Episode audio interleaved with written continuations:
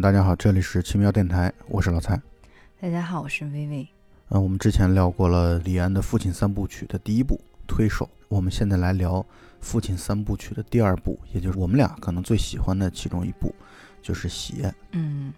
其实我已经快忘了在推手里面我们聊了些什么东西，我只记得就大吹特吹喜宴，然后就给自己挖下了个大坑，然后今天就特此来填坑。对，其实啊，咱们如果从李安的这个构思顺序上来说，他从一开始并没有我们后来所看到的父亲三部曲这样的一个概念，他没有，他从大概八五年吧，还是八四年左右啊，就结了婚之后。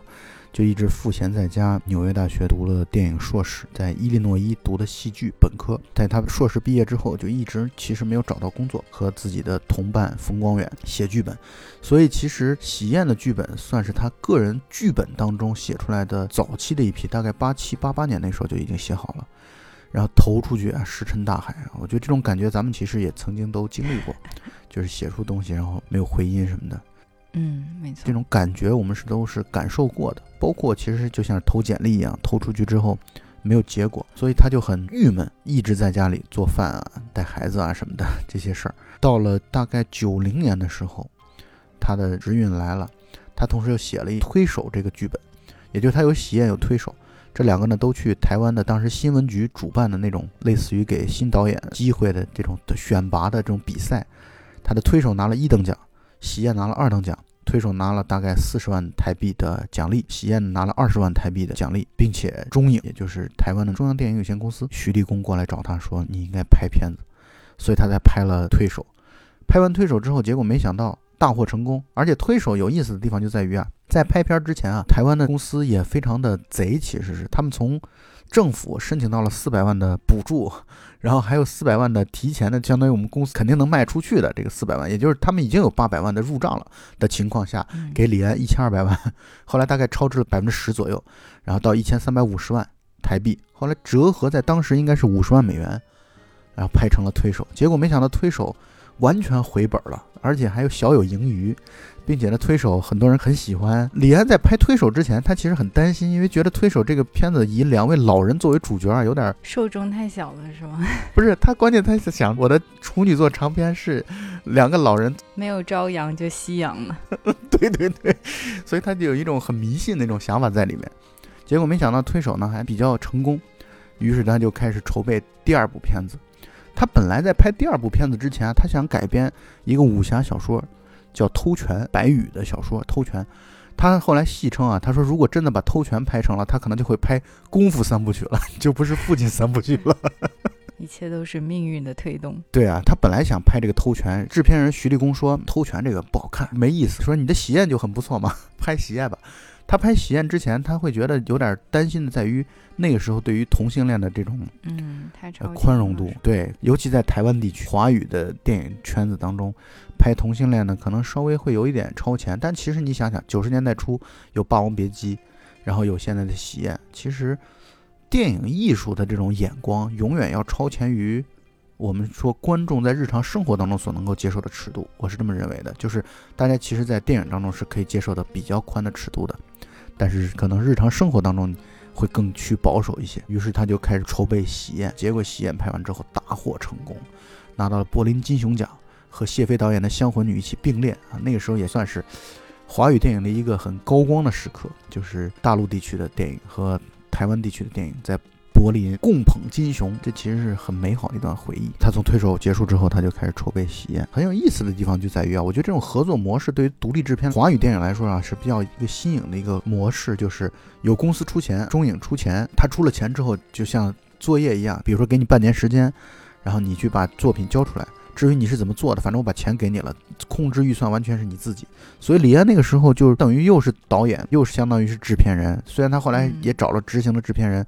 然后他去找了美国的一个公司，叫好机器公司，呃，Good Machine。这个公司去承接制作啊、拍摄啊这些事儿，包括还有提供编剧，呃，他们一起来讨论啊剧本，然后在纽约来去拍这个片子。所以中影也是觉得我这钱也不多，一共才五十万美金，我就投给你，然后试验一下，广撒网。我估计他们投了很多这样的项目。买不了吃亏，买不了上当，对，就当没了。对，看着李安这个浓眉大眼的这样子，应该挺靠谱的。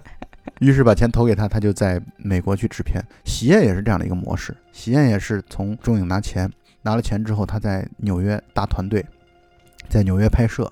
包括把演员都请到纽约来，包括试镜啊什么的。比如说咱们这个片子当中男主角赵文轩，他就是通过这样的从台湾飞到美国试镜，然后并且最终被录取了这样的方式，成为了男主角。其实照这个预算的话，演员的路费加起来应该也就一半了吧？呃，因为其实演员真正好像在那边需要花钱的，可能演员也就那么几个吧，就是朗雄、归亚雷。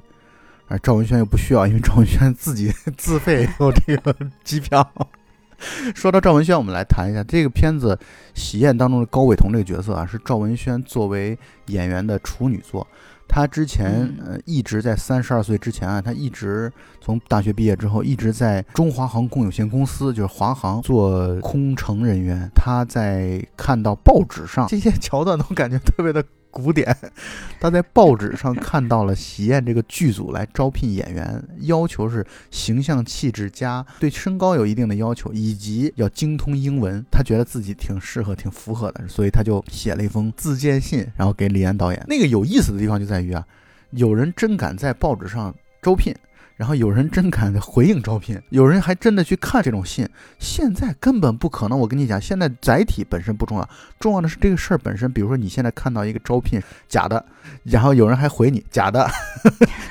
对呀，因为现在信息渠道实在是太多，然后太便捷了，做这件事情的成本几乎为零，所以骗子就多了。赵文轩那个时候他还是华航的空乘，所以他就薅公司的羊毛，公司每年提供一些免费的。机票给他们，他就坐这个免费的飞机，然后去了纽约去面试，然后被李安选中，成为了高伟彤这个角色。其实本身还挺戏剧性的。就说到这个应聘的要求，我觉得赵文轩对自己的认知还是挺清晰的。帅哥还是 自知的，就算他不自知，周围的人我估计也会一直不停的说啊你好帅啊之类的。你好帅啊！你好高啊！你英文真好啊！对啊，就很多人估计可能会这么来去说吧，也许。对啊，就把那个招聘的要求念出来。那我们就现在可以来谈一谈《喜宴》这个电影了，从剧情的角度来一起聊一聊让我们感动的或者有趣的、非常有趣的点。这个片子是一个喜剧意味十足的一个片子，而且这个剧情性是极强的，所以从一开始啊，李安我感觉他就没有说。一种身份的困惑，说我到底是一个商业片导演，我到底是一个艺术片导演，等等等等，这种身份的这种问题，他压根儿不需要考虑，而他又一直做的很出色的，就在于我拍一部赚一部，拍一部赚一部啊，那我就可以持续的让自己的电影生涯康庄大道的走下去。因为李安的电影就是非常的用户友好，大众都喜欢，对，就是好看。那么我们从喜宴的剧情开始讲起吧。这个高伟彤呢，就是赵文轩所演的这个角色。他是一个同性恋，男朋友是一个老外啊，Simon。这个她的男朋友跟她挺恩爱的，然后这个 Simon 这个演员也挺讨喜的。这个男孩呢，就是感觉很特别阳光，是 Sunshine Boy 的那种感觉。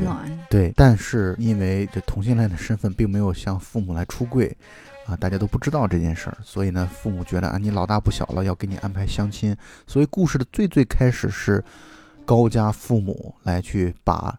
这高伟彤的身份信息登录到了一个高级的择偶俱乐部当中，并且不断的给他发一些表格什么的。那个俱乐部到底有多高级呢？就高级到伟彤和她的男朋友为了搪塞她的父母，让她找不到人，就故意在那个择偶标准里面写了说，呃，我的要求是会讲五国语言，有一个博士学位，还辅修歌剧，然后巴拉巴拉，就是那种。感觉在人类女性中不存在的那样一个人设，结果他爸妈居然给他找到了。所以这个高级的这个择偶俱乐部确实很高级。对呀，也不看看他们家是什么家庭条件。对他们家经济条件应该非常好，他爸好像一直在部队里边就是师长的一个级别。嗯，不能说是经济条件嘛，就听起来就好像也没那么好。他给人的感觉是那种有权有势。对，就是一个非常大的大户人家。对对对，是。包括我再给你补充一下，她跟她男朋友在商量的时候，密谋的时候，本来说写一个一米八二身高，后来高伟彤说这就有点 太明显了，改成一米七八吧。他妈后来找到了这样的女孩的时候，还专门跟她解释说，哎，你这个标准呢没有完全达到，但是也差不多。你要有一米七八，我给你找了个一米七五的。然后你要两个博士学位，他只有一个博士学位，还只有，特别有意思。这是介绍了高伟彤和她男朋友这条线，然后呢，慢慢的展开另外一个。片子当中的女主角，啊，就顾薇薇。顾薇薇是高伟彤的租客，高伟彤可能投了一些不太好的地段，房子条件也不太好，便宜的租给了从大陆上海过来的留学生学美术的顾薇薇，金素梅所演的这个角色。金素梅在这片当中真的是大放异彩，我觉得非常有魅力。嗯，顾薇薇呢，她作为一个穷租客啊，非常非常穷，在自己的房东高伟彤来讨要租金的时候，就一直在装穷啊。当然，其实也不是装穷，是他真穷，但是他在哭穷，而且他用的这种眼泪攻势，高伟彤就心软了，把上两个月的租金也都免了。而且他很有意思的地方就在于，他知道高伟彤和 Simon 是同性恋的朋友，所以他就肆无忌惮的在勾引高伟彤。没错。所以顾薇薇对高伟彤的调情行为就显得特别的夸张，比如说他说打不开窗户的时候，然后他就靠得特别近，就是鼻息已经靠到他的脸上了。没错，这个时候高伟彤的反应是手足无措的，然后甚至就在他的那个攻势之下，就答应说拿走一幅画就抵两个月房租了。对我这里要补充一点，可能不在我们的电影讨论范畴之内。我想说的是，所谓的同性恋不过是一个比较片面的标签，大多数人都是双性恋，所以我觉得他对顾薇薇没有说简单的说，哎，你不在我的性取向的范畴内，我就把你拒绝在外面。就是人对于可爱的人、美好的人，就是会产生情感的。嗯嗯，这点我是很同意的。而且再加上顾薇薇确实那种攻势是很强烈的。你看顾薇薇在家里是不不穿胸罩的，嗯，特别性感的，对，非常性感奔放。那你说的是有道理的，就是人对于美好、可爱、美丽的这样的一些事物是很难以抗拒的。对。然后他收完房租之后，接下来的剧情，正如我们刚才所说的，他在那个高级择偶俱乐部当中，以非常苛刻的，甚至带有刁难性的这种条件写给父母，结果父母给自己找到了一个几乎基本上贴近于这个标准的一个女孩。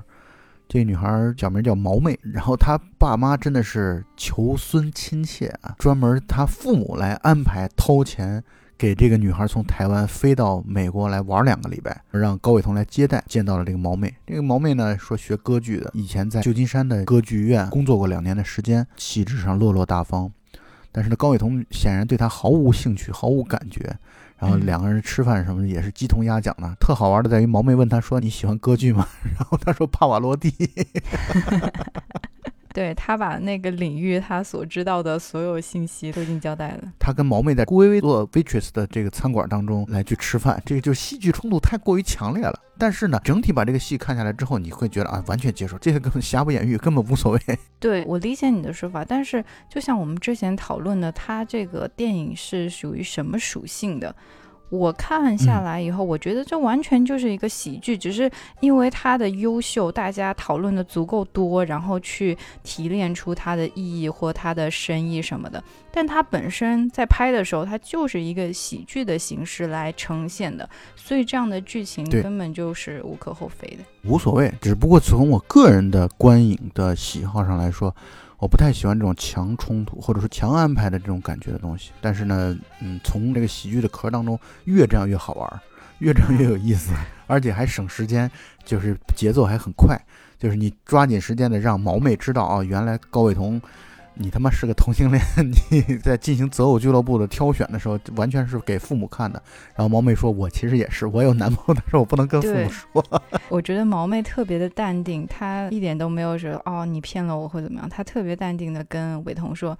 我和你一样，也有个白人男朋友，并且他跟毛妹在聊天的过程当中，他才知道他父亲两周之前住院了，中风，中风的好像情况挺严重的。他父亲觉得自己时日已无多，走之前 最大的人生愿望就是抱孙子，所以其其实从剧情角度来说，给了高伟彤以强烈的这种压迫。嗯于是呢，她的男朋友 Simon 出了个馊主意、鬼点子，也是这个电影能够成立的源头啊。因为 Simon 是很喜欢顾薇薇的，嗯片子当中不断的在说，Simon 是很同情顾薇薇的，觉得她很穷，希望能够帮助她来脱离困境。如果能够拿到美国身份，拿到美国绿卡的话，对她来说是一个极其好的一件事儿。所以呢，她想到一个看上去一石几鸟的这么一个办法，就是劝高伟彤和顾薇薇假结婚。假结婚的好处有几个：第一，能帮顾薇薇来去解决美国身份，因为高伟彤是美国公民嘛，已经入籍了。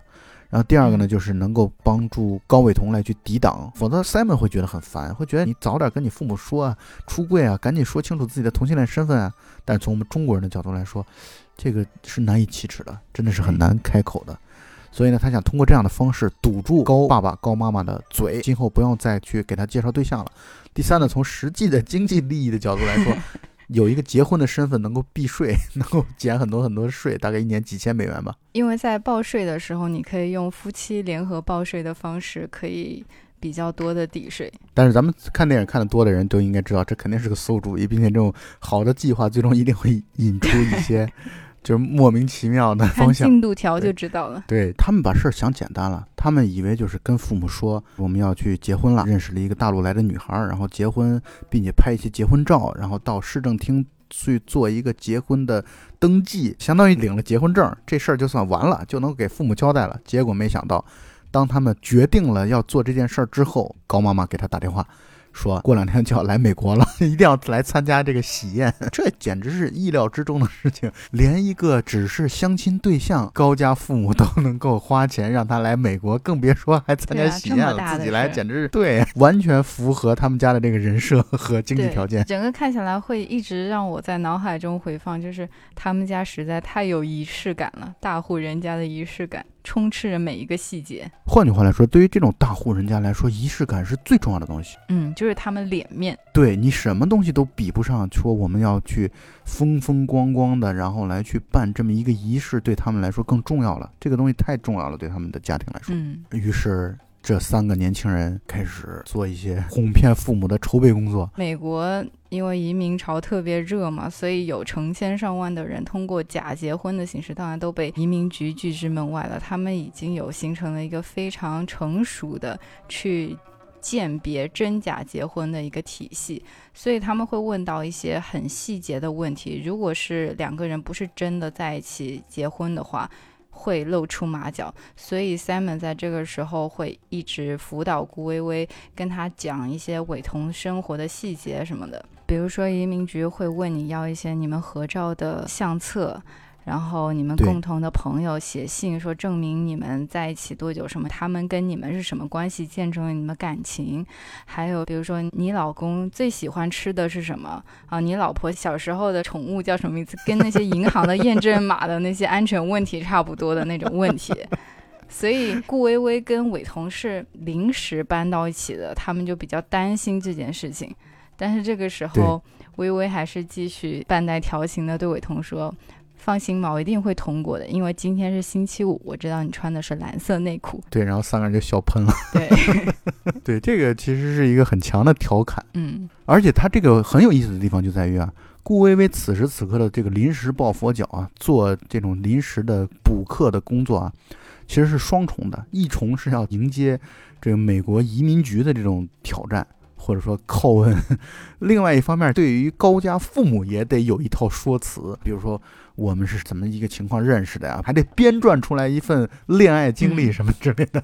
简历，对，所以它是一个双重的一个剧情的一个考验，很好玩儿。我觉得这个地方就是很有意思，包括就像你刚才所说的，需要他们的合影什么的。高伟彤之前他家里边所摆的一些照片啊，一些露骨的、同性恋嗯式的，然后包括裸照啊，这种半裸照啊什么的，就带有很强色情意味的这些照片，现在全都要换成符合书香门第的、父母喜好的 家长友好型家居。对，所以你看他家里边挂了好多他爸可能这么多年给他不断陆续的记的一些自己写的一些书法作品，然后就挂在墙上，特有意思。然后就到了去机场接机的时候了。嗯，高伟东和顾薇薇两个人去接父母。顾薇薇跟高家父母一见面，就获得了高家父母一致的赞赏，并且呢，在他们俩就是小两口啊，就打引号小两口拖着行李先去往车上放行李的时候，这个高妈妈就问高爸爸说：“你觉得怎么样啊？”然后给了一个 这个背面的一个特写。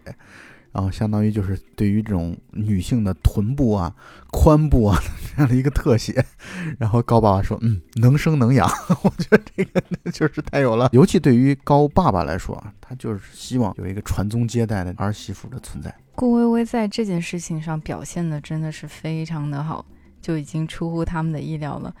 不管是一开始打扮，就是特别的乖巧儿媳妇的造型。然后美丽、乖巧、聪明，就是有眼力劲儿。然后他们回到布满高爸爸的字画的房间里的时候，微微就展开了一段对伟彤父亲书法的评价，就是那个马屁炉火纯青，深得老爷子欢心。对，老爷子特别高兴，但是呢又很合逻辑，因为高伟彤说，因为微微是画家嘛，所以他对美术是很有研究的。但是呢，其实顾微微呢是属于一个野惯了的一个小孩儿，生活当中很多不。拘小节，然后，但是他现在必须得扮演一个贤妻良母的一个类型，所以呢，里边有很多好玩的细节，比如他其实是 Simon 在做菜，然后每次当高家父母进厨房的时候，尤其是高妈妈进厨房的时候，他就要装作是他来做菜的这样的一个样子。嗯，而且这里边其实背后，我觉得也在展示出这么一个事情，就是。Simon 是非常喜欢伟彤的，所以为了他学了很多的中国菜。Simon 会做很多的很棒的中国菜，还有中国话。对，是。然后有一个小的细节，跟剧情其实没什么关系，但是李安对这件事儿的，他印象非常深刻，因为这是他自己的人生体验。包括他在后来《十年一觉电影梦》当中，专门写到喜宴的这个场景的时候，他也说到了喜宴当中有太多太多自己生活的场景，比如他的父亲来到他家里边，有一天要叫他爸吃饭，然后他爸睡着了。他上二楼去叫父亲吃饭的时候，然后看父亲睡着的样子，就好像 人过去了一样。而且他确实心里边也很担心这种情况，他也没有经历过这种情况。于是呢，他就拿手探父亲的鼻息。这个场景其实跟剧情没什么关系，但是这是李安导演个人的生活的这样的一个经历与体验。他觉得他从那一刻，他觉得父亲其实不是像印象当中那种完全高大的形象，就是说白了。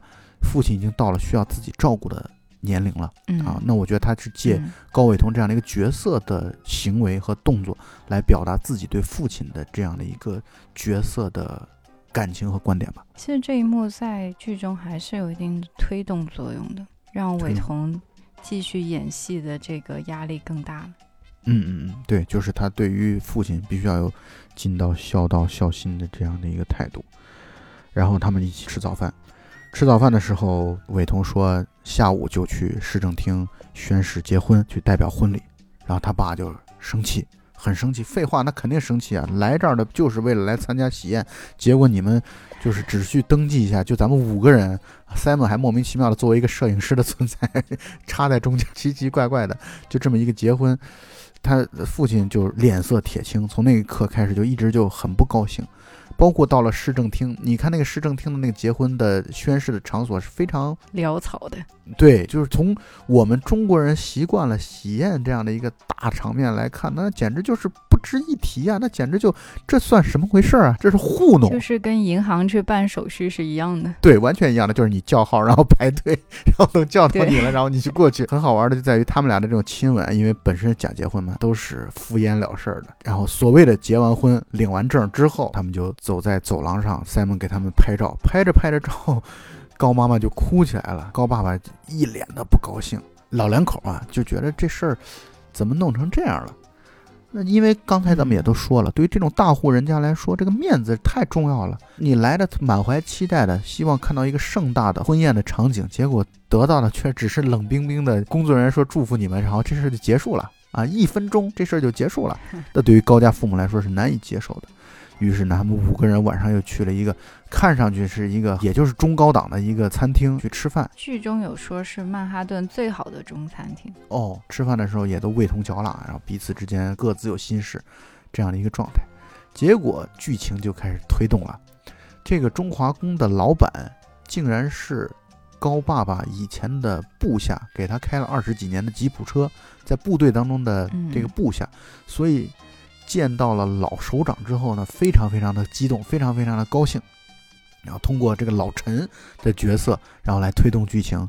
老陈就每次谈到这个高伟同的时候，都是少爷怎么样，就是一口一个少爷，一口一个师长，就是特别的尊敬他们家，并且站在一个叔叔的身份上来去批评高伟同，说我师长最要看重的就是面子，师长参加过的婚礼也有几百次了，然后光去上台证婚都不下一百次了。说你现在来了之后，竟然悄无声息的这么就领个证就结束了。说这不行。说师长，你看要不这样，你看我这地方，如果你要不嫌弃的话，我来给操办婚宴，把亲友们全部都请过来，咱们热闹热闹。而且我感觉他开的像是一个类似于整个从吃住一体的一条龙的这样的一个大的产业。他说我们这还有酒店，说直接婚房就定在我们的酒店的一个高级房间当中，方便新娘子来换衣服等等。啊，然后，并且他说了这么一句话，他说：“少爷对这个问题，我的安排，你如果表示不同意，你就是不孝顺。”然后这个时候，关键特有意思在于高爸爸脸上乐开了花了。对，几千终于第一次开怀的笑了。对他除了刚来的那一天之后，这是最开心的一次笑了。就是说白了，这个老陈啊，其实说到他心坎里了。就他想要的就是这么一个场景，想要的就是这么一个规模宏大的、这个特别闹腾的、特别高兴的这种喜宴。然后老陈也说了这么一句话：“老陈说，办喜宴不是给少爷办的，我是给师长办的。”这其实充分代表中国家庭婚宴的本质。新郎新娘他只是道具而已，只是工具人，都是为了给一个家庭这种仪式感的东西啊。这个东西其实有好有坏。那就我是觉得，现在生活当中如果缺了仪式感这样的东西，越来越仪式感这个东西越来越淡漠的话，那其实我觉得这是挺糟糕的一件事儿。但另外一层角度来讲的话，对，就是这个仪式感的过分以及或所谓的层层加码，那就会 让大家搞得苦不堪言。这确实有好有坏。就像你刚才说的，其实。我们两代人之间是有一个很大的鸿沟，就像老陈说的，字字都进了师长的心里。但对于晚辈来说，不知道是说他们是不去想呢，还是说他们即便是呃使尽浑身解数，也不可能像老陈那样面面俱到。就我们日常生活中也有类似于这样的一些场景，就是我们会发现老一辈的人的想法，或者是他们的包括他们的审美对生活的一些期待，我们就特别的不理解。这更不用说他们是假结婚了，就是伟彤、Simon 还有微微，他们就是想在伟彤父母在这两个星期赶紧糊弄过去，然后等一切恢复到。原本的生活轨迹的时候，大家还是能够平安无事的走下去。但是老陈这一提议，我感觉伟彤在现场都要哭了。嗯，确实。我没想到就在这里走到这个饭馆里面，居然捅了这么大的事儿。是啊，就是说白了，他们之前压根就没有这个预案，就是完全没想到会有导致这样的一个结果。而且我觉得他们之前是属属于一种死猪不怕开水烫，什么意思呢？就是。反正我也知道，父母对于不办婚宴是不开心的，但是就赶紧生米煮成熟饭，就把登记的这个流程走完就得了。结果半路杀出个程咬金，来了个老陈，这个老陈呢给父母添了很多的柴火，所以从某种意义上讲，高伟东烦死老陈了。对，老陈是剧情推动的重要人物。哎，对，简直是就关键性的人物。如果没有老陈的话，他们这个喜宴是办不成的。所以老陈是导演。于是高密度的喜剧的环节就出现。要开始举办喜宴了，然后毛妹来去做伴娘，Simon 来去做伴郎，而且你肯定注意到了一些小的细节，就是我觉得这个高爸爸对于 Simon 的这个意见是越来越大了，就经常白他，就是比如说 Simon 在结婚的场合当中啊，有的时候毛毛草草的，从一个地方蹦到另外一个地方，然后就拍到，嗯嗯嗯，高爸爸就是在白他，因为像那样一个威严的家长，对于这种。不成体统的行为是感到厌恶的，是没错。他们在出发婚宴的现场之前，从家里出发嘛。出发之前呢，高爸爸特别有趣的发表了一番讲话，然后顾薇薇就哭了。我觉得顾薇薇可能还是想到了自己的父母，因为她在举办婚宴之前给自己的母亲打了电话，用上海话，然后跟自己母亲做了沟通。当然那个时候大陆去美国不是那么的方便，所以呢，自己的父母不在身边，然后就嫁人了。就我觉得他是那段时间真正有点自我感动了，人生的一个阶段。因为对于他来说，他不抗拒婚礼这个过程。嗯，那你有没有注意到，其实是伟彤父亲在说到微微有画画的天才，你一定要尽一切的努力帮助他这一段的时候，他突然泪如雨下的。前面就是一点点文火的慢熬，然后到这里突然之间就高潮了。嗯，因为微微他。就是这些年来有很多的委屈，没错。他作为一个生活这么艰难的打工人，还是坚持着画画。其实他对这件事情是有追求的，苦于没有支持。对，所以那刻他自己假戏真做了。如果这是我的父母该多好，但是显然不是，所以他就哭了。对，然后高爸爸跟自己的儿子说：“ 怎么样？我说的不错吧？”他都感动的哭了。那段戏的这个喜剧桥段是特别特别多的。喜宴在婚宴大厅即将开始，并且还拍了婚宴之前啊去参观洞房、参观所谓的婚房的这样的一个。桥段，一个女人抱着小孩儿去沾喜气，其实跳床的就是李安的二公子李 纯。是，据说那一幕李安一家人全来了，什么七大姑八大爷，然后他的老婆抱着小孩，小儿子在床上跳的同时，大儿子拿着橘子在边上站着。对，而且他的大儿子呢，在推手当中演那个小男孩的角色，所以独立制片就是这样的，能省一点是一点，因为他确实拍片子是没钱的嘛，没什么钱，然后真的是一。分钱掰两半花，我觉得这确实是很心酸。对，还有网友调侃说，那床被子是不是李安结婚时的喜被？说不定是，但他确实是拿了他家里边好多的东西。这地方我要跟你说个有意思的场景，就是他当时在拍推手的时候，美术设计去布置房间啊，很多家具、锅碗瓢盆啊，包括连吃饭的桌子，都是他从他们家里边搬过来的，在推手里，因为推手更没钱嘛。对啊，毕竟只有五十万。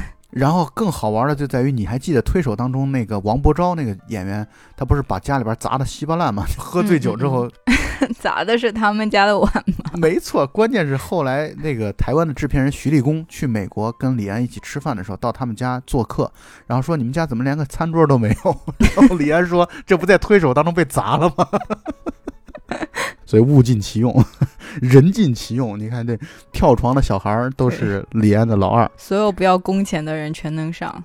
对于是婚宴开始了，开始还都是在婚宴的流程当中啊，包括他父亲讲话呀什么的。慢慢的，随着这个我们中国同学会的崛起，婚礼开始朝着婚闹的低俗的这样的一个场合场景就奔着去了。大家开始起哄，要看新郎吻新娘啊！这个时候很有意思的就在于 Simon 的表情是很尴尬的，给 Simon 了一个，嗯，给了一个特写。Simon 首先是对这种中国闹婚的这个场面，他是叹为观止的，然后受到惊吓的。其次是因为他自己的爱人和另外一个人要在大庭广众之下做这样的事情，也会让他的内心感到不适。没错，各种婚闹的现场，然后现场的老外就。叹为观止。老外说了这么一句话，当时我在第一次看喜宴的时候，我被这一段对话击中了。就是我觉得这段对话让我觉得内心有很多很多的波澜。老外说：“我以为中国人都是柔顺沉默和数学天才。”这时候，李安在他所有的戏当中唯一的一句台词就出现了。李安扮演一个结婚的宾客，说：“你正见识到五千年中国性压抑的结果。”啊，我觉得其实李安在他的戏当中啊，不断的在谈论性压抑这个词，在我们上一期节目当中也谈到了，包括尤其在《卧虎藏龙》当中，我觉得到了一个巅峰，就是讲到了中国人的这种性压抑，呃，由来已久，很多时候这些道德，啊，很多时候这种它都是性压抑的这种表现形式，表现的结果。我觉得他像是一语道破天机一样，然后来展现了自己拍这样的一个戏的初衷源头。我觉得都是从这个地方来的。对，但也有人评论说，对他的这句台词对电影的整个贡献，甚至是有负面作用的，就是太白了嘛，就不应该给出一个结论性的东西。嗯，我明白意思。结合到我们刚才所讨论的喜剧的特性，我觉得也是无伤大雅。对，我觉得也是。而且，第一，他从喜剧角度来说，这么来去操作本身很好玩。第二呢，就是我觉得以一个结婚宾客的角色和身份来说出这句话，我觉得云淡风轻，我觉得没有任何的问题。反正我在看这句话的时候，我是非常的感动，或者说我是非常的内心有很多的这种受触想法。对对对，非常多。所以婚礼现场的这种喜剧桥段是非常非常多的。然后有一个男的大吃特吃的时候，问旁边桌是这不是陈府的喜事啊？然后旁边人说陈府喜事在 二楼。关键更好玩的在于，他问完这句话之后，别人也回答完之后，他又继续给嘴里边塞了一块肉。这个就是 这个片子的编剧之一冯光远。对，其实关于这个婚宴的荒谬程度，他前面就有铺垫，应该是在高伟彤父亲在致辞的时候，有给后厨一个镜头，就是呃老陈在问那个师傅，在那雕花的师傅。说你快点呢，准备多久才能好？然后那个大厨说：“现在谁说话？”非常淡定说：“现在谁说话？”老陈说：“现在男介绍人讲话。”然后那个大厨继续低头默默的雕花，精雕细琢说：“早了，还有四十分钟。”然后就不再抬头。对，就把那种婚宴的那种冗杂、那种就是毫无意义的拖延表现的淋漓尽致。是啊。就是你会看婚宴的这个场景啊，特别的高能。我为什么刚才对那句话触动特别多呢？就是因为我觉得李安感觉特别精细化的把握住了我们的细节。这种细节在展现的过程当中，你会，嗯，比如说你经历过的人，或者你看曾经看到过的人，你感受过的人，你就都会会心一笑，你都会有一种。啊，他怎么说的这么准？他 怎么讽刺这么的这种辛辣，但是又准确呢？你就一定会有这样的这种感受。所以我是觉得，可能对于这种海外游子来说，可能看的会更有这种触动感。看了这种戏之后，会有一种很强烈的自省和思乡之情，双重的。嗯，关于婚闹的一些呃吐槽什么的，现在网上有很多很多。嗯，所以。这个喜宴这部片子放到现在也毫不过时，完全可以放到那些 topic 里面。没错没错，而且在喜宴结束的那一刻，然后所有的宾客啊，你可以看到这中国人 横七竖八的啊，都喝醉酒了，然后包括在卫生间当中吐的一塌糊涂的，就是用生命来 去参加婚礼的这样的一个局面，用生命来解放性压抑。对，没错。然后高家父母，哎，就先先行离开。离开的时候，给了一个中远的一个镜头，啊，老陈站在走廊的尽头，等着高爸爸、高妈妈，然后并且问说：“师长，您还满意吧？”师长什么话都没说，就是跟他非常用力的握了握手之后，然后就离开。我觉得这个就是我喜欢这样的一种。一切尽在不言中的，嗯嗯啊，就是通过肢体语言也好，通过镜头语言也好，来去交代人的情感倾向或者人的内心的观点和看法的这种方式，我觉得这种东西都是我在看电影的过程当中很享受的，不是都是通过对白来去体现的。我相信你也会对这些场景印象比较深刻。没错，但是感觉老陈回家肯定不洗手了，毕竟是他的偶像。对我们以为喜宴大部头就结束了，结果没想到高潮还在后边。啊，正式的婚闹开始了。一对小夫妻回到了自己在酒店当中的这个婚房之后，有人像服务生一样的来敲门。高伟彤 明显是有经验的。高伟彤说：“别开门。”然后顾维维一点经验都没有，把门一打开，一堆人蜂拥而入，开始正式的、正式的、正儿八经的闹洞房的这样的一个现场了。而且关键，我又记了这么一句台词啊，这句台词就是高伟彤的最熟的同学，跟他有十六年。交情的同学说了这么一句话，他说：“闹洞房这是我们的国粹啊，我们要在海外发扬光大。”我在第一遍看的时候，我对这个场景是非常充满了反感的，就是我对于这种没有边界感的，就是我认为啊，那个时候我会觉得，就是李安导演在密集的、高密度的在让中国的传统陋习啊这种现象在。暴露出来，我在看的时候是一种很不喜欢的。我不是说不喜欢李安的表现方式啊，而是说我对这种现象我是很不喜欢的。是有被冒犯到的吗？呃，不是，我没有这种被冒犯的感觉。就我的意思是说，我觉得婚闹确实就是这么恶心，就这么讨厌。嗯，就是我对于婚宴的这种婚闹的这种场景是充满了这种鄙视的、反感的。就是我觉得看李安的喜宴的时候，再一次的加深了、加剧的我这样的一个情绪。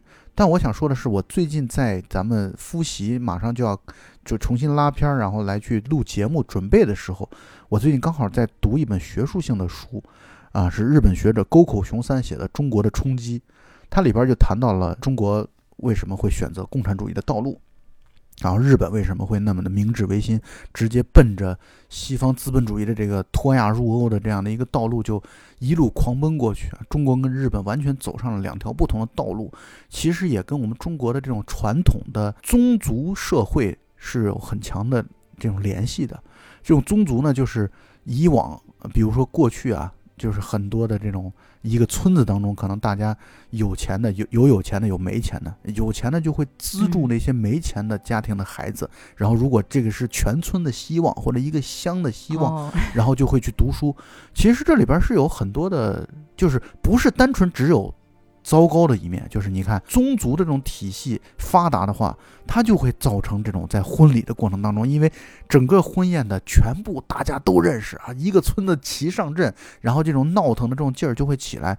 但从另外一个角度来说，它的好处就在于它会行使一些政府国家所难以。比如说，在教育、在医疗、在养老等等这些问题上，所难以去提供的福利，那么对于宗族的体系大的乡村绅，然后这些他们会去互帮互助，这其实是我们一整套的。所以，我们从一开始，从中国的过去的所谓的几千年的这种封建文化当中发展当中，就已经体现出来这样的一种共产这样的一个潜质的存在，所以我们才能有。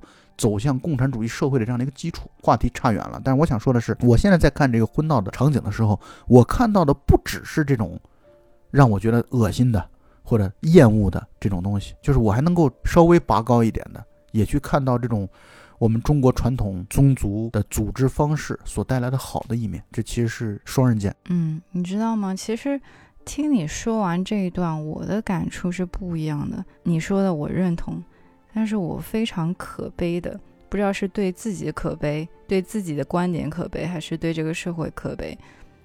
我觉得现在来看，更多的是说这些宗族式的糟粕，它显然还是在这个社会里面，甚至有些放大的倾向。像近几年来网上所听到的那些比这还夸张的婚闹啊什么一些事情，但是所谓的你说那些积极的方面，现在就显得我很嗯难再听到这样的事情。就感觉是利益当头的话，就是各顾自己的了。我完全理解你所说的，并且我很同意你所说的。原因就在于啊，我想说的是啊，婚闹它其实是有基础的，根对它是有基础的。但是呢，现在这个嗯时代确实就像你说的，好的一面已经越来越淡了，甚至可能消失了。但是坏的那一面嗯愈发的坏了。那我们继续回到这个婚闹的闹洞房的现场。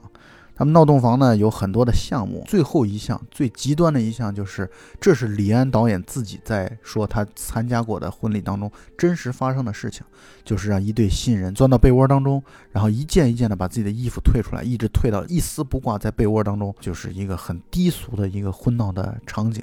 但是呢，就给这么一对假结婚的小夫妻带来了难题。当然，他们也是借着酒劲儿啊，就是照着大家所要求他们做的去做了。然后这些宾客呢，在他们把所有的衣服都退出来之后，这场婚闹终于结束了。我看这段的时候，感觉他们脾气真好。如果是我的话，有把枪，他们全完。我认为你不需要枪的，对于你来说，工具不重要。是啊，这太过分了。是，他确实是婚闹的走到最后的极点了。然后这些宾客如鸟兽散，散完之后就剩了顾薇薇和高伟彤两个人赤身裸体的在被窝当中。很有意思的就在于，其实验证了你刚才所说的那个观点，就是很多时候我们认为的同性恋，其实很多时候是双性恋。所以高伟彤呢，不知道是借着酒劲儿也好，还是借着这个肌肤相亲也好啊，他竟然产生了生理反应，并且被顾薇薇准确的把握住了，然后两个人一段不可描述。这段剧情嗯看上去好像貌似不太合理，但是一切我觉得在前面的铺垫到位的情况下，我觉得这是非常合理的。对啊，他已经铺垫了很多了。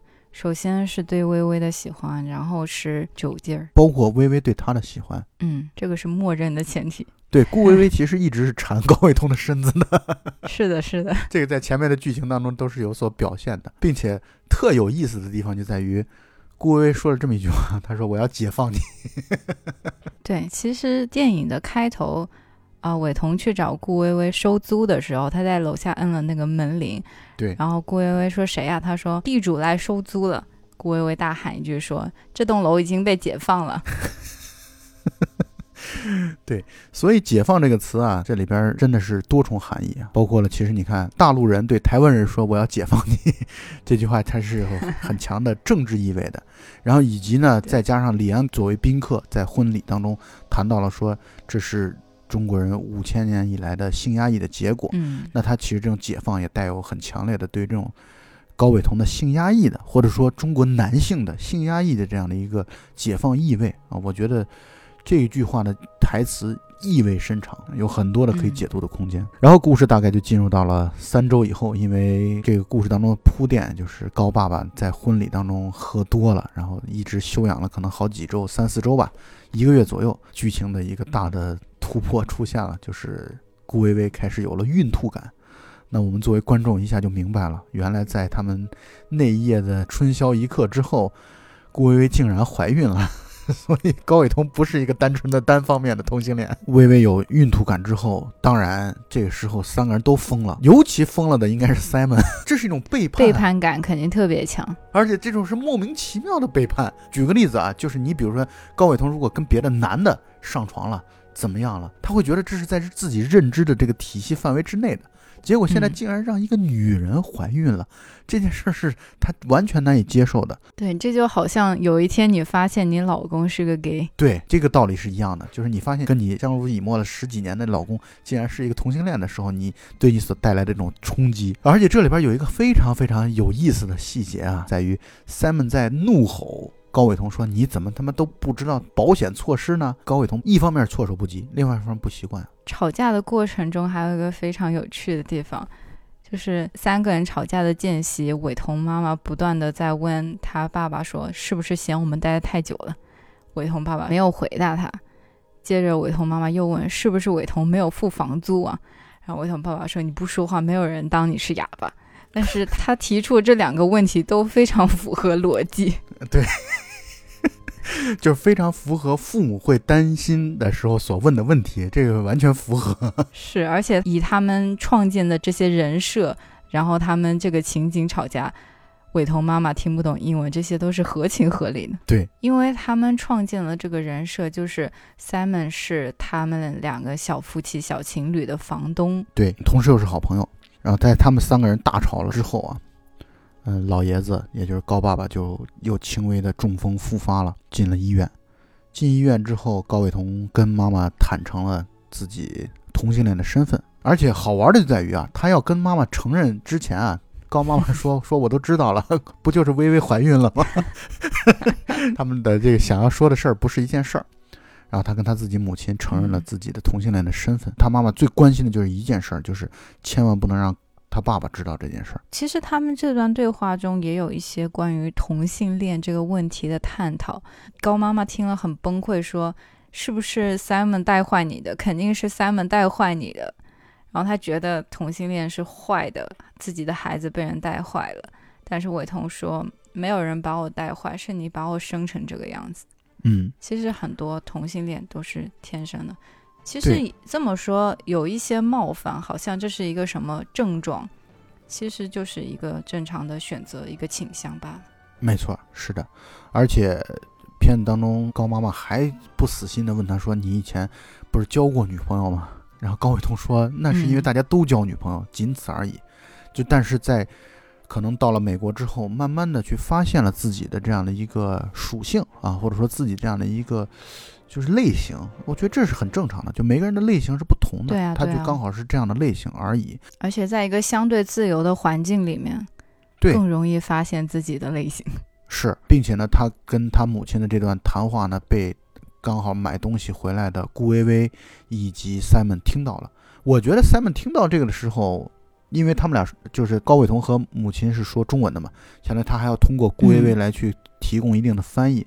我觉得 Simon 那段是有一点感动的，那感动就是觉得你愿意为了我，为了自己的爱人，然后跟母亲来去坦诚这样的一个身份。我觉得那段 Simon 是比较感动的。对，其实我们可以想见的是，Simon 和高伟彤他们因为要不要向他的父母出柜这件事情，之前肯定吵过很多次架。最后都是 Simon 来妥协，但是在这一刻，Simon 终于看到了爱人对自己的让步，自然是感动的。是啊，因为片子一开始他们在填那个高级择偶俱乐部的表格的时候，Simon 就已经在抱怨高伟彤了，说我已经跟我父亲说过了，结果你呢都不愿意去提出来，然后就有点怪他的那个意思。那在这个时候也，他相当于内心还是有一些感动的。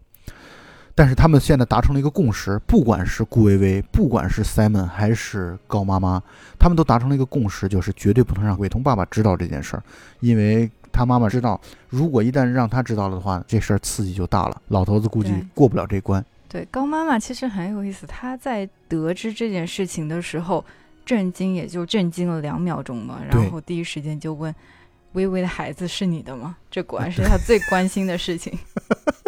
因为他妈妈还是有一种侥幸，或者这么说吧，对对对，就是对于他们来说，他们的第一的任务是要孙子。就是他们来这儿，嗯所有所有的这些喜宴也好啊，包括舟车劳顿的来到美国，他们就是希望抱孙子。所以呢，如果能够抱到孙子，那其他的一切问题在他无们论用什么那儿看来，手段，对，在他们那儿看来都可能不是特别严重的问题。所以我觉得他嗯，高妈妈那段确实是在表现自己的这个目的和目标非常明确的这点，所以他其实有两点。第一呢，就是要抱孙子；第二呢，是绝对不能让老头子因为这件事受刺激死掉。我觉得他可能嗯表现出来就这么一个情况。然后回到家中，大家都维持着表面的和平，包括高妈妈对于顾薇薇他们就是演戏给他们看，有一点指责，但是嗯另外一方面呢，也其实是在恳求，希望顾薇薇能够不要把孩子打掉，能够给高家延续香火。不管他们是有感情没感情，不管是他们将来能不能在一起生活，他们很简单，就是你只要把这个孙子给我生下来，其他事儿我们都不在意，不管了，无所谓的。你们俩爱在一起生活不在一起生活，对，其实这里高妈妈还是在给顾薇薇洗脑的。她就 是特意拿出了伟彤小时候的照片，让她看多么可爱的小孩儿。这种冲击，在一个肚子里面有孩子的母亲看来是不能拒绝的、不能抵抗的。但你不可否认的就是，这种冲击其实还是有了一定的效果的。当然，可能一个独立女性，也许她早就想好了自己绝不结婚或者绝不生孩子的话，但当她真正成为了一个怀孕的女性之后，不管是激素也好，还是思想意识也好，恐怕都会对，恐怕都会发生很多的改变。第二天白天，伟彤和薇薇已经约好了，两个人要去医院把孩子做掉。两个人都心情沉重的，并且高妈妈想要万般的阻挠，不希望他们去医院。他们要去哪儿，高妈妈一定要跟着。嗯，但是两个小年轻人还是一起开车朝医院出发了。出发的路上，我觉得顾薇薇做了一个人生决定，她决定还是把自己孩子生下来。就算父亲可能难以尽到一个父亲的真正的责任，一家三口难以生活在一起，但他还决定勇敢的把孩子生下来。我觉得这段戏啊，虽然转折的看上去好像有点突兀，但是很符合这个人物的性格。就顾薇薇是一种敢作敢为。顾薇薇是一种独立女性，非常勇她就是敢的一个对她非常勇敢，而且她是一个很倔强，而且很大胆的一个人。我觉得嗯这个决定放到别人身上也许不太真实，但是我觉得顾薇薇做出这样的一个决定来，我觉得是很合理的。这也是我们为什么对顾薇薇这个角色很喜欢的一个原因之一吧。嗯，顾薇薇是一个有英雄主义的人设，没错她，可以是。敢于孤独终老，也敢于自己独自抚养小孩儿。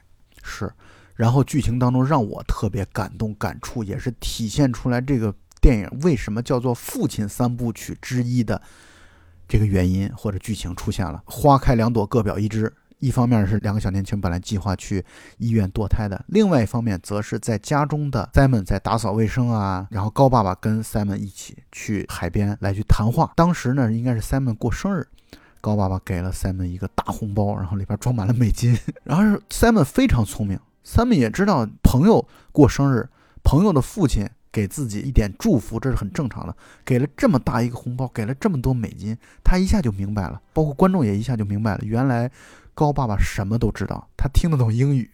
我觉得嗯这个剧情特别牛逼，就是非常合情合理的展现出来。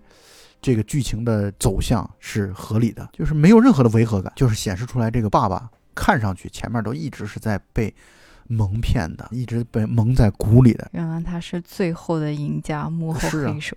呃他什么都知道。所以这个故事给我们另外一个启示启发，就是学好英语，走遍天下都不怕。精通一门语言是多么的重要。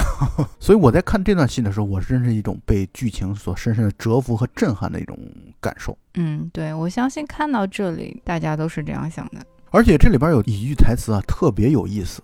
特别有趣，就是 Simon 问高爸爸说：“你这样做，我完全不明白什么意思啊，就是不明白原因啊，就是你为什么这么做？”高爸爸说了这么一句话，他说：“我也不明白。”呃，我觉得这个其实是一种，嗯，就是难以用理论，呃，难以用语言来描述的人生智慧，就是睁一只眼闭一只眼这一点啊，在李安的书当中啊，他不断的在强调。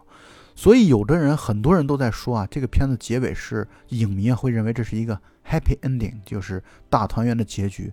但李安说他自己完全不是这么认为的，他完全不这么认为，因为他认为这件事到最后结尾的时候，其实大家都是背负着一些。隐瞒，妥协，呃，妥协，尤其是妥协。嗯，要想把日子过下去，要想把日子过好，你的这个妥协是必不可少的。然后，并且这个妥协和牺牲很多时候是很大的。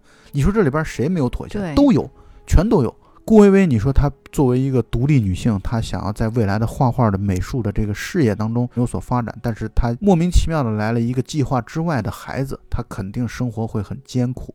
然后 Simon 呢，等于他也接受这么一个结局呢。就是好像三个人一种很微妙的一种生活在一起的关系，而高伟彤呢，则不用说，他跟 Simon 之间的关系出现了裂痕，而高妈妈呢要保守这个秘密，而高爸爸呢，那更是要除了 Simon 之外，其他谁都不知道自己已经知道这件事儿，所以大家都在妥协，包括高爸爸和自己的人生观、目的、目标，他希望几代同堂的这样的一个这种大团圆，真正大团圆的结局，其实相去甚远。所以每个人都是为了让生活能够过下去，而去做出一定程度的让步与妥协。在李安看来，这不是什么 happy ending，这就是一种生活的模式。这尤其是一种符合中国人的生活态度的一种生活模式，就是可能，嗯，不得不在一定范围内忍气吞声，不得不大家各自保留秘密，嗯，不想跟自己过不去，对，维持让生活。继续能够过下去，而不是鱼死网破，而不是一种一切到最后都是战得你死我活，不是的，而是维持一种生活的表面的平衡。但这确实需要一种很强烈的人生智慧和人生的忍耐，才能做到到这一点。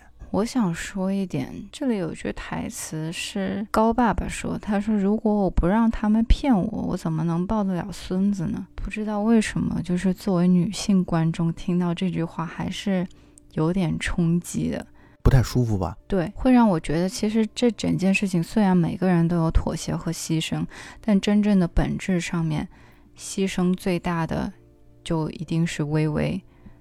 剧情里面他是喜欢。高伟彤的，嗯，这是恰巧的一件事情，但是在这个计划里面，他们并没有真的把这个微微喜欢高伟彤这件事情这个因素考虑进去，嗯，仅仅是说不让他们骗我，我得不到孙子，我还是嗯心里有点膈应在这件事情上。我完全能理解你的这种想法，原因在于啊，就是你在通过这句话，你就会有或多或少的我带入到你的这样角色，或者带入到顾薇薇这个角色当中，我就会觉得啊，你们前面的那些，包括对我的好啊，包括这礼物那礼物，啊，其实最终还是把我当做一个生育机器的存在，或者说，这其实是这种中国传统的传宗接代的这种思想，它对于女性的这种意识，对于女性的地位的这样的一种压制。嗯，而且这还不是一个传统的、正常的传宗接代的这样一个形象，这完全就是牺牲了他。因为谁能保证说他们不是一夫一妻的关系，他们没有稳定的感情基础，他将来的生活，包括他的孩子的生活，能得到保障呢？这些都是未知数。只不过他刚好是个大户人家，有的是钱，然后她的男朋友又那么好，是个暖男，就是这件事情客观的角度下。微微是做了很大的牺牲，没错，这个所以一个好的电影啊，它就给你了很多的遐想和评论，包括想象的，包括对未来的这样的一些内容的空间。我觉得它是有很多的空间让你去思考讨论的。我就所以这就是一个很牛逼的电影。电影的最后，最后老两口要回台湾了，回台湾之前，他们去机场去送机，最后出发之前，他们五个人一起来看婚礼的喜宴的照片。当看到高伟彤和 Simon 的合影的部分的时候，高爸爸就说：“出发吧。” 虽然他从心里边其实接受了 Simon 作为自己的又一个儿子，的这种身份的存在，但是他从另外一方面来说，他的社会地位、社会身份是不允许自己接受这点的。但是高爸爸已经很不容易了，很厉害了，就他能够突破自己内心的这种障碍，能做到这一步，已经算是一个很不容易的一件事儿了。我觉得这一幕有趣的地方在于，不是他一个人想和尚，每个人。出于他自己的想法，都想把那个赶紧合上。没错，高爸爸虽然说对于社会地位的一种妥协也好，呃，生活的妥协也好，就是不想看到，这是一种怎么说呢？比较高的一个层次来看待这个问题。但是我看到的只是说，呃，我是骗他们，让他们来骗我，就是一个这样的当事人，在事情真相面前是会想逃避的。不想去面对，对，省得被他们看穿了。没错，所以呢，你说的很对，就是他们其实大家都想赶紧把这个事情就翻篇了，就是这个喜宴的这件事儿就翻篇了，就好像一切回到自己的这样的一个舒适的、安全的这样的一个区域当中。虽然这个区域其实已经跟在喜宴之前不去说它，它就不存在。对，但其实，在喜宴之前、喜宴之后，人际关系已经发生了巨大的改变，包括人的情感，包括人的联系。啊，包括人对人的态度什么的，已经发生了很大的改变。但是呢，没有办法，生活就是得这么继续过下去。每个人都要维持的那种表面的那种平衡，这其实就代表了，我觉得很强烈的。刚才我们也谈到了中国人这样的一个中庸的态度。我们很多时候为了让生活维持下去，表面的维持下去，表面的和平，而不得不做出相应大的妥协与牺牲。婚姻是这样，对父母也是这样，对子女其实也是如此，都是一样的。那这生活，这就是中国人的生活智慧吧？就是你，你能说它是好的吗？是坏的吗？我觉得那难以用简单的一个词来去形容它。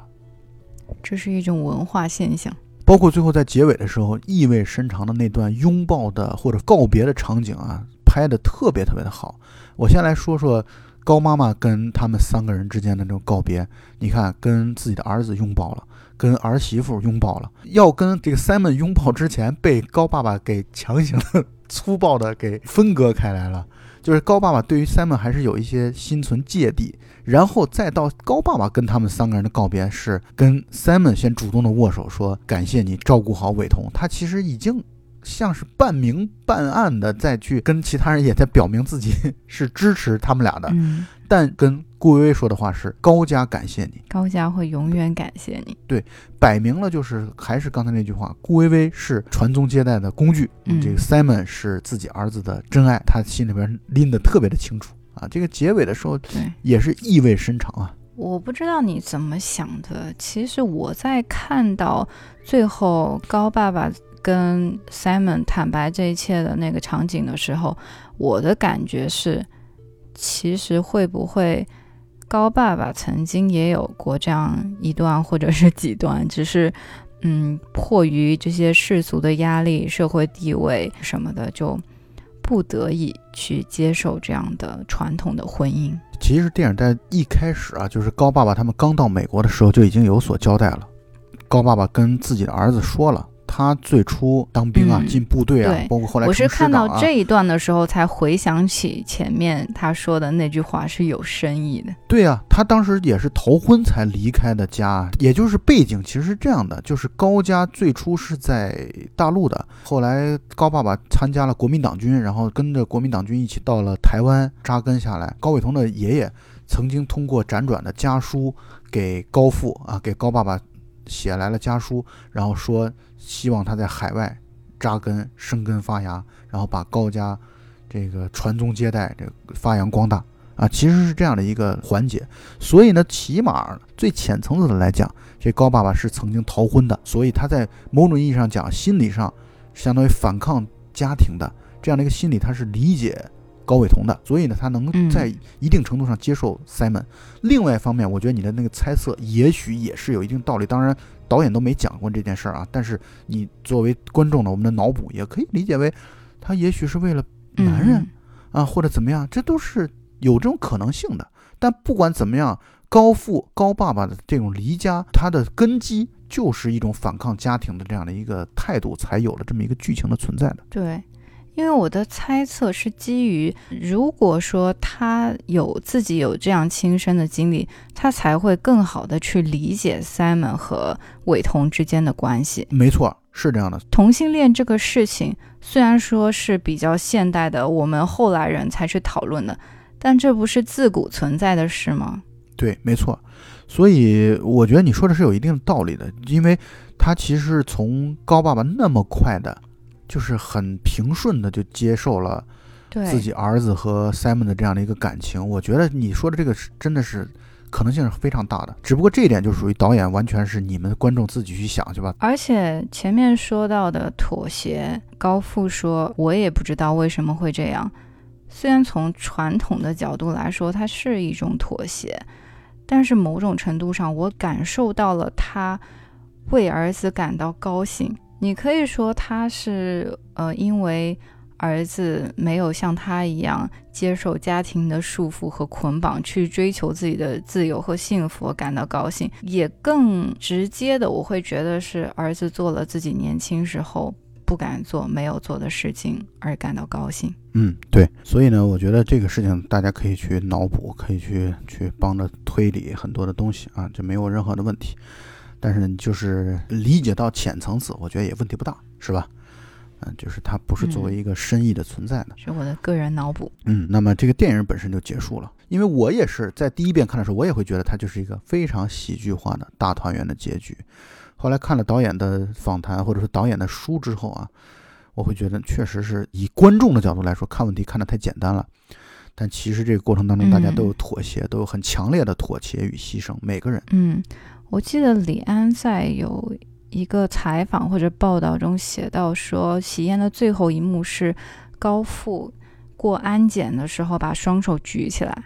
嗯，他说那一幕是导演的有意为之，他的他想要表达的是一种对生活的妥协。是啊，就投降嘛，说白了就是做出一个投降的。对投降的一个样子，《喜宴》这个电影确实非常非常精彩，流畅，内容丰富，毫不做作，而且又有剧情的这种很强烈的翻转与张力。嗯，我觉得它是一个华语电影的一个很巅峰的作品。就是我们华语电影的方向，其实如果拍出这样的电影来，到什么时代都是不过时。你只不过讲现在的故事而已，但是这种拍法，就故事的真诚度。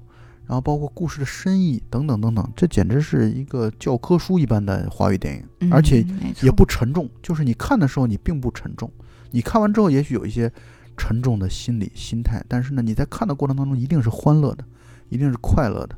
我觉得这就是中式商业片的真的是巅峰之作，典范，而绝不是那种打打杀杀的那种。就是你那种东西看完之后，你是只在电影院当中你会觉得啊娱乐了。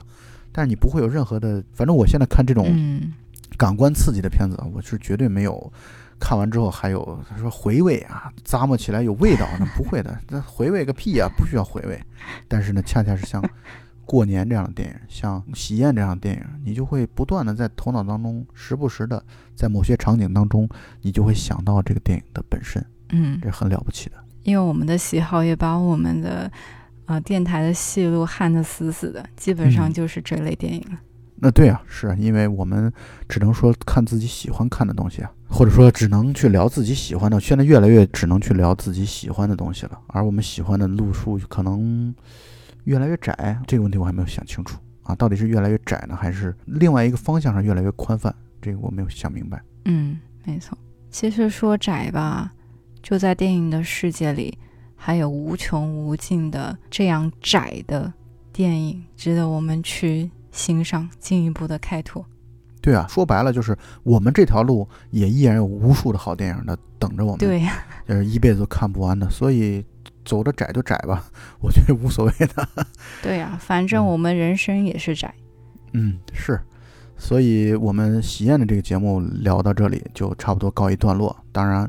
父亲三部曲还有饮食男女，Jumper 说他特别喜欢饮食男女，他非要加进来跟咱们一起录，所以我们可能需要做更多的准备。但不管怎么说，我们的父亲三部曲是一定要把它完整的做完的。嗯，太好了，我们的电台间终于有了第三个人。那么喜宴的这期节目就到此结束。嗯，如果没看过的朋友一定要去看，因为这确实就像我说的，这是华语电影的巅峰。呃，也是李安的作品当中，我我今天统计了一下，李安的电影刚好我看过十部，这是我最喜欢的一部。嗯，也是一部老少咸宜的电影，推没错荐大家都去看一下。嗯，那么本期节目到此结束，大家再见。好，我们下期再见。叫我怎么能不难过？你劝我灭了心中的火，我还能够怎么说？怎么说都是错。你对我说离开就会解脱，试着自己去生活，试着找寻自我，别再为爱蹉跎。只是爱要怎么说出口？我的心里好难受。